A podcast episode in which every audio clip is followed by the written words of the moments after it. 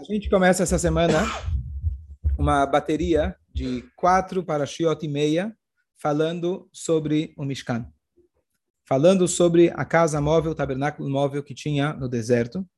E toda a criação do mundo, do universo, que hoje a gente tem uma noção um pouco melhor de quão grande ele é, ela está resumida em mais ou menos 70 versículos no início de Bereshit. Quantos versículos a gente tem em relação a essa uma casa que tinha mais ou menos 50 metros de comprimento e ela era móvel e depois ela a gente não tem mais acesso a ela, quantas parshiot, quantos psukim, versículos, se eu não me engano, são mais de 400 psukim, versículos descrevendo os detalhes dessa casa, o serviço nessa casa, a montagem e assim por diante. Então, a primeira pergunta é, antes da gente começar a estudar essas parshiot, por que a Torá se prolonga tanto num detalhe, onde a Torá, a gente sabe, todas as leis, por exemplo, de casamento e divórcio, que são super complexas e super importantes e relevantes na, na vida judaica, se resumem em dois, três versículos na Torá. A lei de Shritá se aprende de uma letra da Torá. Todas as leis de Shritá, tá? abate, kasher, é super complexo, se aprende de uma letra da Torá, uma única letra.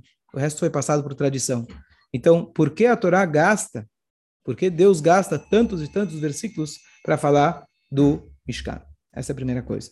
E aí a gente, depois que resolver isso, a gente começa a ver os detalhes do Mishkan. E essas parshiot, eu sempre digo, é, se você não é engenheiro ou arquiteto, podem parecer bem enjoativas, bem é, monótonas, porque aqui não tem uma história, não tem alguma coisa é, chocante ou emocionante acontecendo, como a gente teve há semanas atrás, a saída do Egito. A gente tem um detalhe, uma descrição técnica do Mishkan. Então, a primeira coisa a resposta mais simples para a gente poder. É, sim, Melina, alguém te entende? Todo mundo passa pela mesma coisa. É, então, a primeira coisa para a gente entender é: aquilo que a gente tem paixão, a gente não para de falar. Aquilo que a gente gosta bastante, a gente pode ficar falando o tempo todo. Então, eu conheço muita gente, fala, Shur, ah, tem que ir embora. Não, mas vamos falar da política, fica aqui mais três horas. Mas você não tinha que ir embora? Você estava com pressa. Quando é uma coisa que te interessa, toca no teu coração, você pode falar o quanto você quer. Hashem, ele tem uma paixão muito especial por essa casa, que essa é a casa que ele escolheu, uma casa nesse mundo, lá eu vou residir, lá eu vou morar, lá eu vou me contar, vou, me, vou contatar vocês, lá eu vou aparecer para vocês. Essa casa gente tem tanta paixão que não só que ele descreve como fazer ela em detalhes, a Torá descreve primeiro como o povo trouxe as coisas para. Primeiro, Moshe falou o que, que ele precisava. Depois, o povo trazendo para o Moshe o que, que ele precisava. E depois, a construção e o resumo de tudo que eles fizeram. A Torá conta e repete várias vezes esse detalhe. Então, primeira coisa, a gente entender que essa casa, por mais estranho que pareça, o próprio rei Salomão, mais sábio de todos os homens, ele falou: Deus, Hashamayim, Mushmei Hashamayim. Os céus e os céus dos céus não são suficientes para você? Você precisava dessa casa? Ele fez essa afirmação essa indagação para Deus quando ele terminou de construir o templo já em Jerusalém. E Hashem se fala assim, exatamente. Os céus e os céus dos céus não são suficientes para mim. Eu quero uma casa aqui nesse mundo.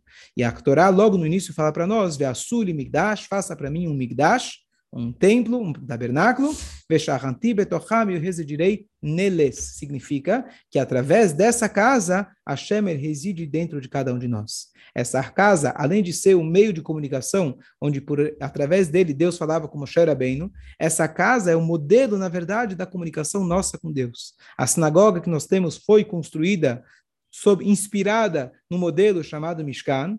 As sinagogas, não só sinagogas, quando a gente estuda a Torá, isso seria o substituto para aquilo que tinha antigamente, que era o templo sagrado. A gente todos os dias pede pela reconstrução do templo sagrado, que de todos os mundos espirituais, qual é o ponto de ligação maior onde Deus se revela? É nessa casa.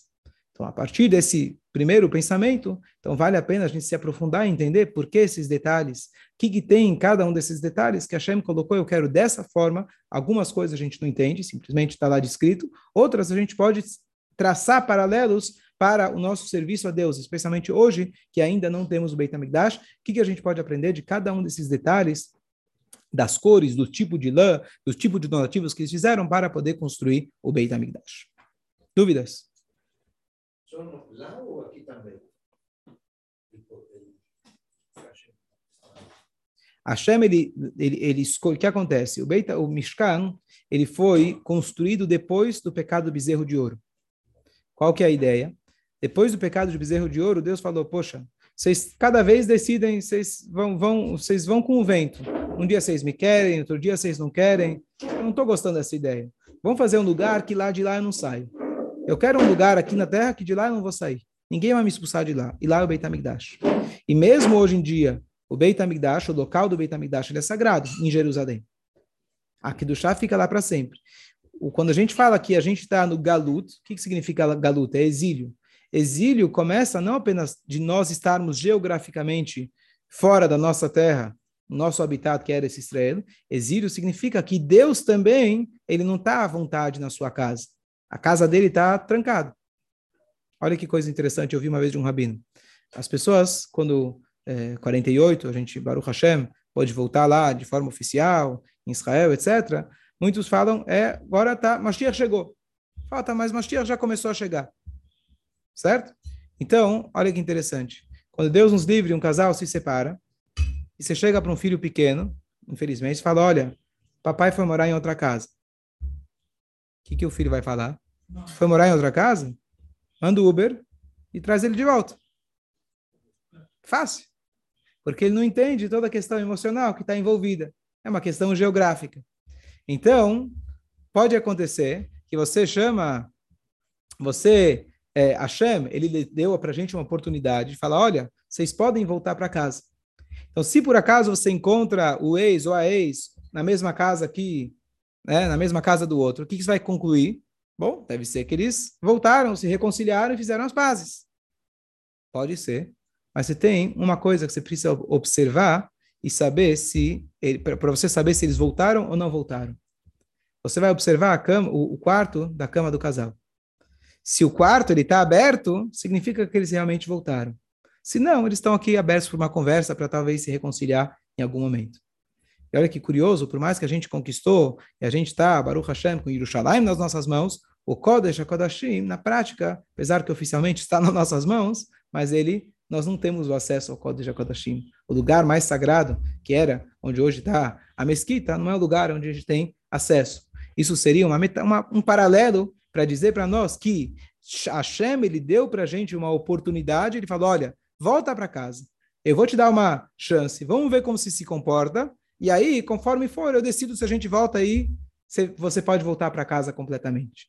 A gente, na verdade, nunca se separou de Hashem. Então, o, o exemplo não é perfeito. A gente está sempre ligado com Hashem. Porém, a casa dele, o quarto mais íntimo, continua fechado. Então, para a tua pergunta, Marcelo, a, a, a casa, assim, a, o, a revelação máxima de Hashem, nós não temos hoje em dia. Deus nos expulsou e ele expulsou a si mesmo. Ele não está na sua casa de maneira revelada. Quando Mashiach chegar, a gente vai poder ter acesso a esse lugar e poder enxergar como esse lugar realmente é o canal de ligação entre os céus e a terra.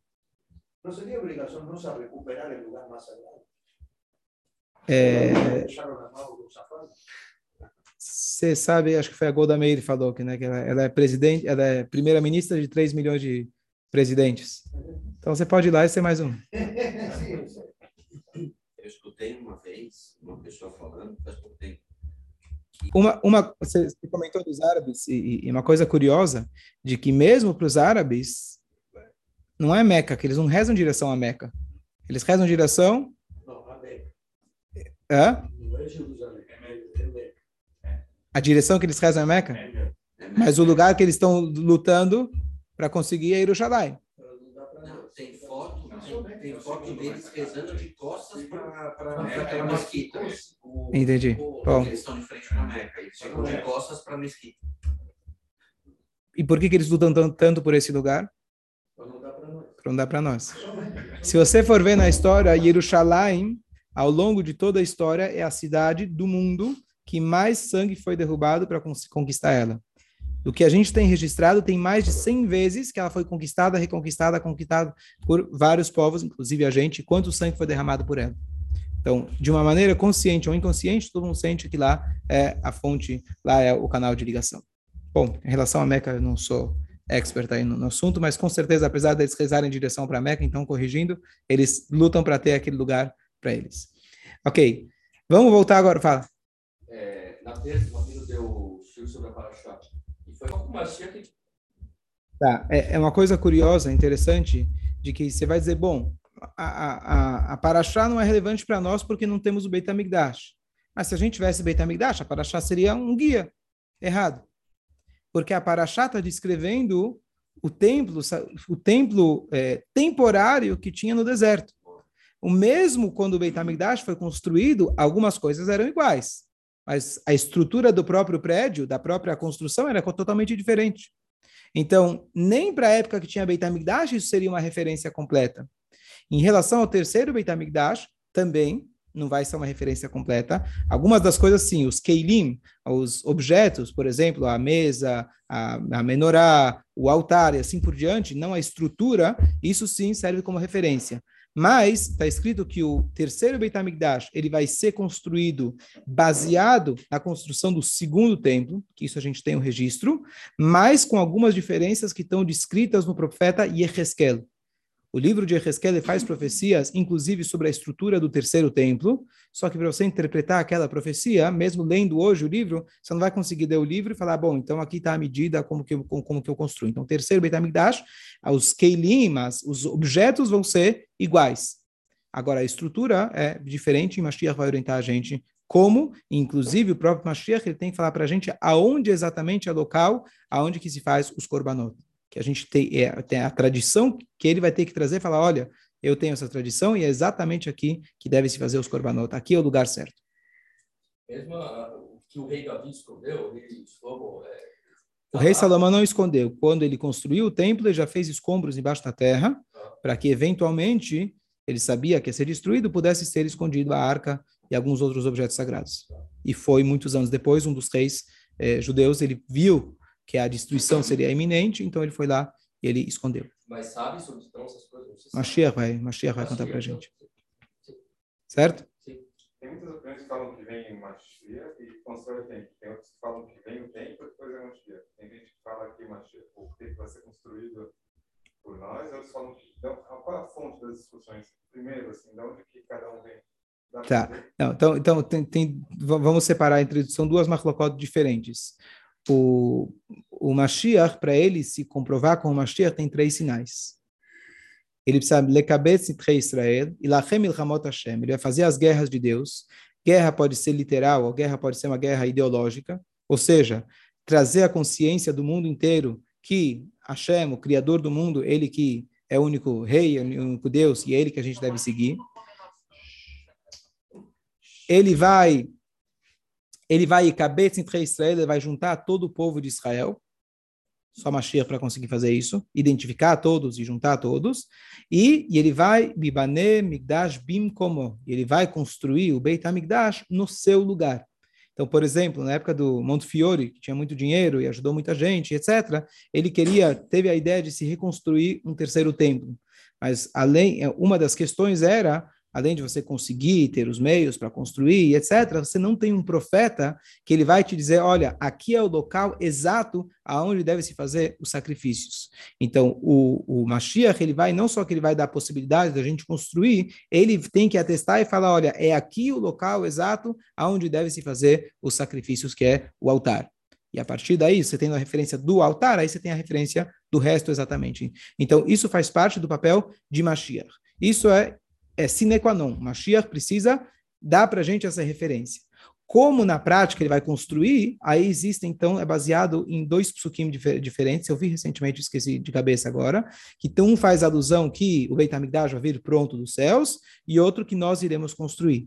Então, essa é uma machloket famosa, e, e aí existe a questão, a gente sabe que não existe uma discussão em fatos. A gente pode ter discussão em ideias, mas não em fatos. Então a gente precisa achar alguma maneira de reconciliar essas duas. Então uma das maneiras de conciliar é que o Beit HaMikdash material nós vamos construir e o Beit HaMikdash não é a questão física, é a questão espiritual. E o Beit HaMikdash espiritual, que está pronto lá nos céus, ele vai entrar dentro do Mikdash físico. Segunda maneira de conciliar, está escrito que quem constrói a porta de uma casa, ele que tem que colocar a mezuzá. É como se fosse que ele construiu a casa toda parecido que como se fosse quando você participa do término de um estudo de Talmud, é como se fosse que você estudou ele todo. A porta da casa é como se fosse que você construiu a casa toda. Então, a segunda possibilidade é que Hashem vai trazer o Beit HaMikdash pronto, ah, mas as portas nós iremos construir.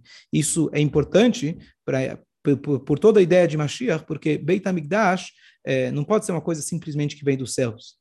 Toda a ideia de Mashiach é a conciliação, é a, a, junção do nosso trabalho com a intervenção divina. Então, se Deus simplesmente vai chegar e trazer dos céus o Beit HaMikdash, ele quebrou todo o propósito. Todo o propósito é que a gente construa o templo. Então, uma dessas maneiras é que vai, vai se é, vai se conciliar. Depois eu posso procurar quais são as... São dois psukim, dois versículos que parecem dão alusões às as duas, as duas possibilidades.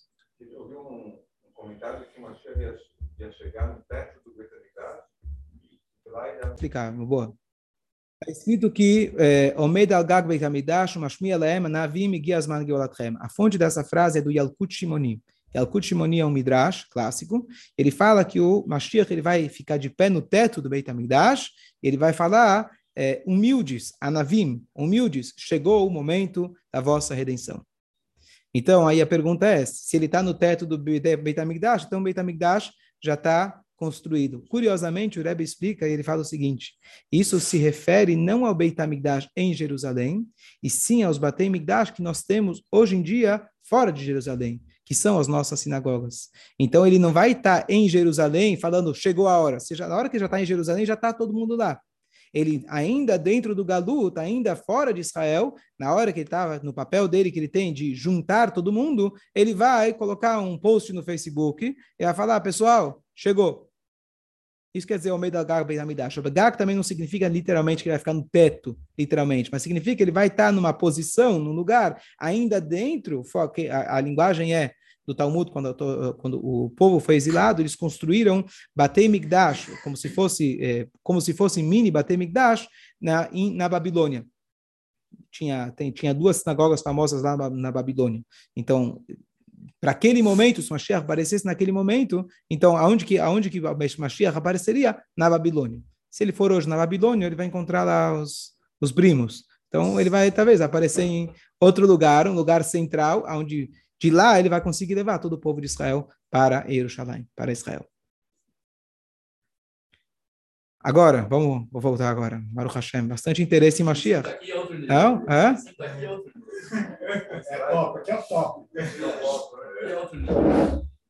Esse é o, o foco é Mashiach. A gente está tentando chegar lá. Vocês já foram direto. Boa. Então, do, dois pontos. Vamos lá. Do, dois pontos entre as várias, várias descrições do templo, do, do, do Mishkan. Primeira coisa, a, a Torá começa descrevendo para a gente, cada um deveria trazer os presentes. Tinham três tipos de impostos diferentes, entre aspas. Um deles, todo mundo tinha que trazer, tinha que trazer meia meio shekel, que era uma moeda de prata, tinha outro e outros dois presentes que a pessoa dava conforme as suas possibilidades. Então, você poderia dar, por exemplo, você já dava a lã, que seria usada para poder fazer as cortinas, assim por diante. E mas a primeiro, a primeiro detalhe, o primeiro item que a Torá coloca para a gente é zahav, ouro. Eu comentei ontem com vocês que é, qual que é a ideia de ouro. O ouro, na verdade, ele é o primeiro item, não porque ele é, é o mais, é, porque ele era o mais abundante no povo. Se eu fazer um, um pedido, um apelo, então eu falo, olha, quem tem cobre traz. Opa, quem tem prata traz também. Quem tem ouro traga. Ou seja, tem menos gente que tem ouro, tem menos gente que tem prata versus o cobre. Então deveria se começar de baixo para cima. Porque ele começa com ouro, e a explicação que a Hassidu dá para a gente é que toda a ideia do templo é ouro. Tem uma frase que diz que Deus só criou o ouro, só existe ouro no mundo para que ele possa ser usado no templo. Todo o ouro que existe e tudo que corre por aí, trabalha com ouro também ou só pedras? Melhor não falar. Melhor não falar. Então, todo o ouro. Ah, o fiscal está aí da Receita? Entendi.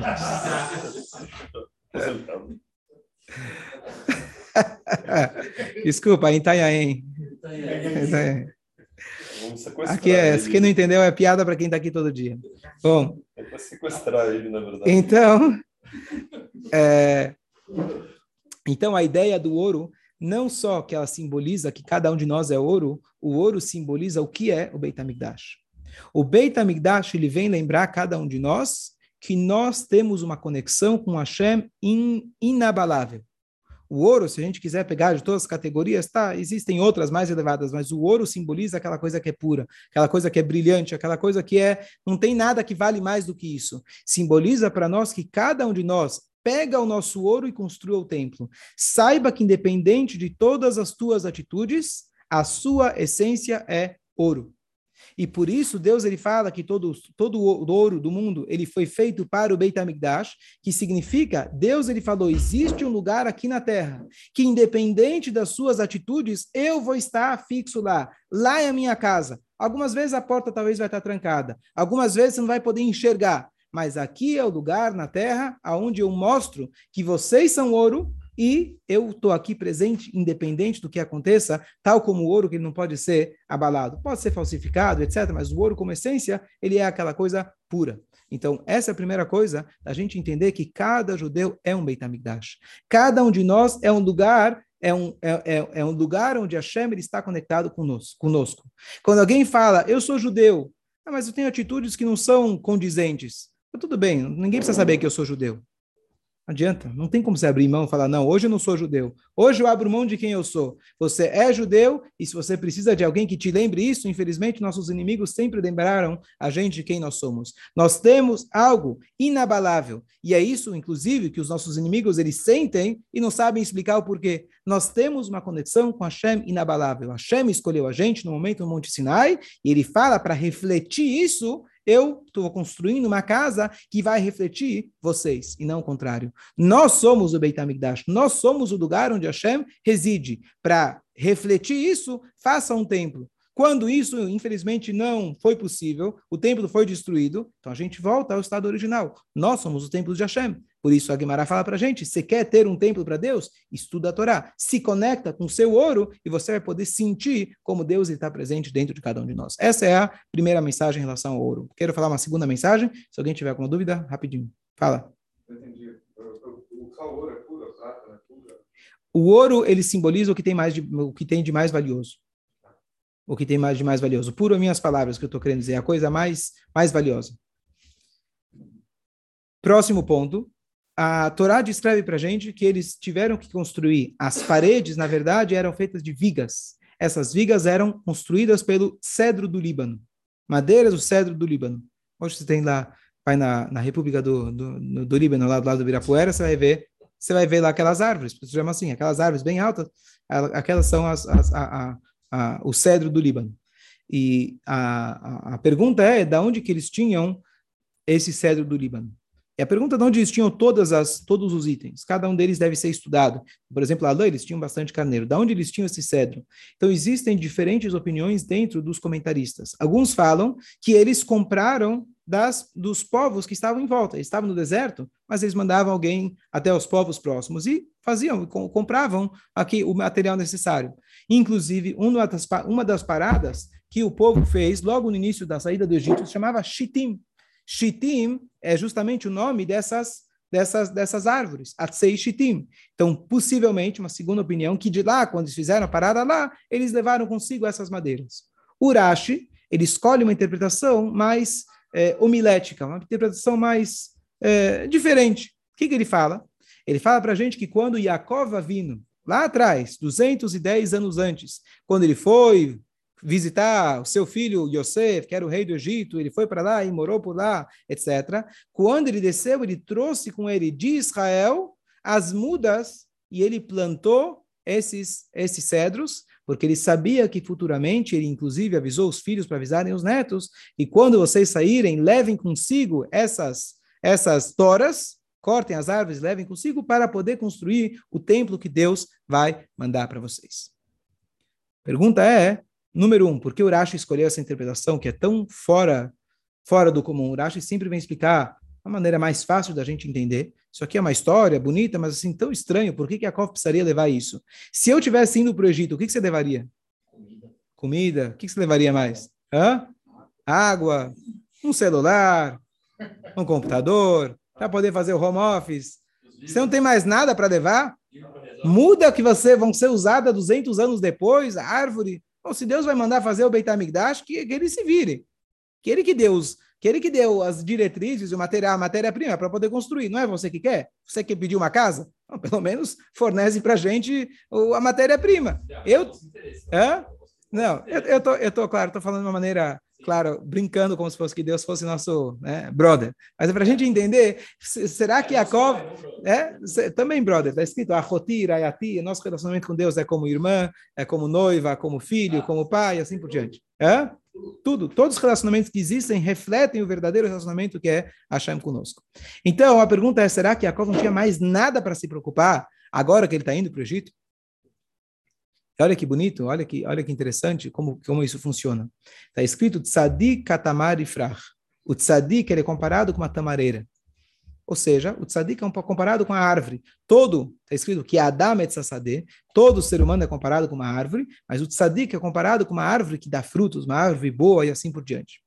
E a cova vindo, ele queria com isso, não apenas falar, bom, eu preciso daqui 200 anos, Deus vai precisar, deixa eu ajudar Deus. Não. Quem ele queria ajudar era os judeus que estivessem, que precisavam ter resiliência ao longo dos anos que eles iriam ser escravos.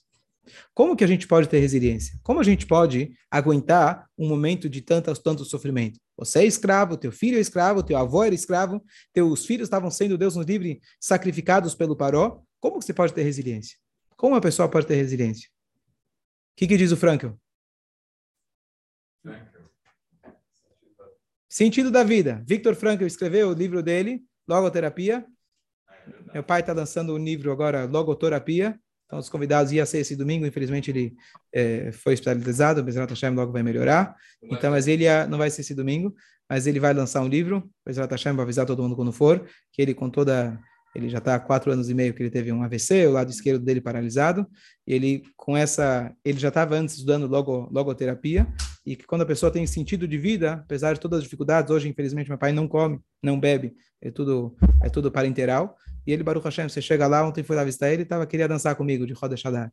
Então, é uma pessoa que, Baruch Hashem, ele tem, ele, ele se inspirou na Torá, mas ele colocou isso nas palavras da terapia, da logoterapia de, de Viktor Frankl, que escreveu a, a teoria dele durante o, enquanto ele estava no, no, nos campos de horror, no campos de, do Holocausto.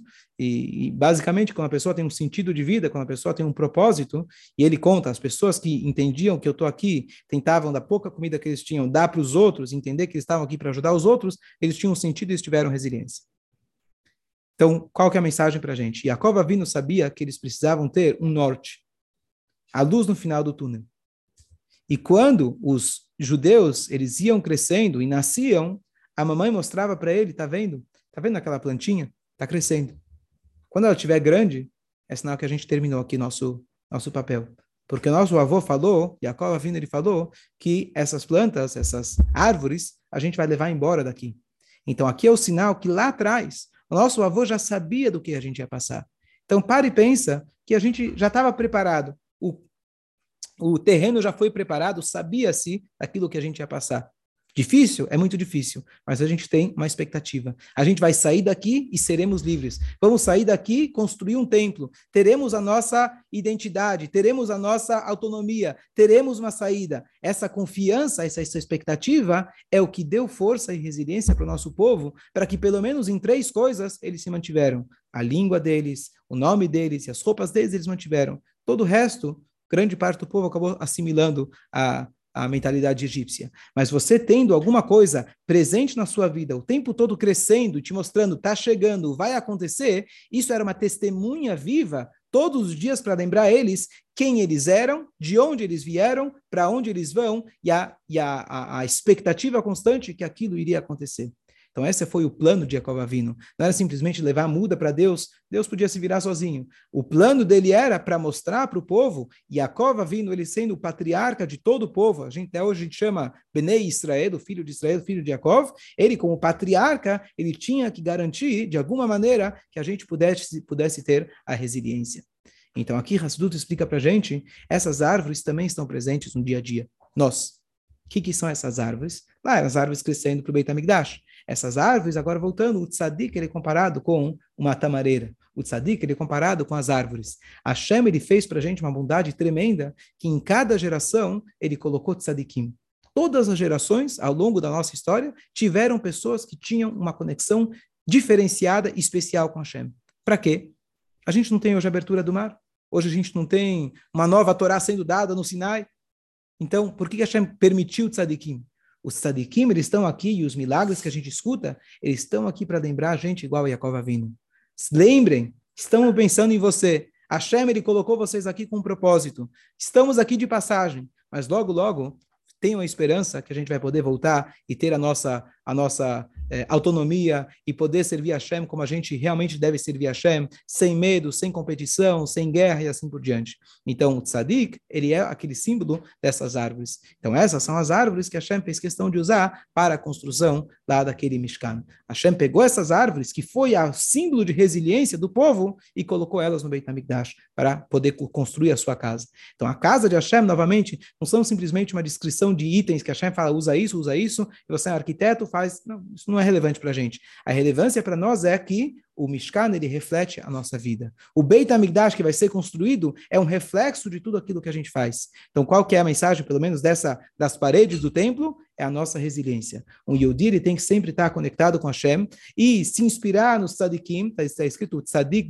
bemunató ichye, o tzadik com a sua emuná, ele vive, os nossos sábios interpretam não só que ele rie, ele é mechaye, ele dá a vida. Então, quando você se conecta ao tzadik, quando você aprende de um tzadik, quando você, a gente está falando ontem sobre o respeito aos sábios, quando você se liga à Torá, que o tzadik ele ensina para você, então é isso que dá para a gente a resiliência para o dia a dia, para a gente conseguir mais um dia, mais um dia, e por, apesar de todas as dificuldades e atrocidades que a gente passou de forma coletiva ou até de forma individual, é isso que fala para a gente, não se preocupem, a Shia está chegando, logo, logo o Beit HaMikdash vai refletir tudo aquilo que vocês estão fazendo, aquela resiliência de vocês, a força que vocês têm, isso vai se refletir no Beit HaMikdash que vai vir do céu, se a gente vai construir as portas, ou seja, como for, mas o Beit HaMikdash vai ser o resultado do nosso trabalho. E por isso, tanto foco no Mishkan, por isso, tanto foco no Beit HaMikdash. Todos os dias na reza a gente pede tantas vezes Beit HaMikdash, Beit HaMikdash. Beit HaMikdash não é um prédio. Beit HaMikdash reflete o nosso serviço a Deus. O prédio, ele reflete aquilo que nós somos. Então, o nosso foco, quando a gente fala Beit HaMikdash seja construído, a gente está dizendo para nós mesmos, vamos ficar firme, vamos aguentar, que logo, logo a gente vai chegar nesse momento onde todo o nosso serviço a Deus, todo aquele nosso sofrimento, a gente vai poder ver o reflexo, o brilho divino sobre tudo isso com a reconstrução do templo. O templo vai ser o símbolo dessa conquista, dessa, desse término do nosso serviço a Deus.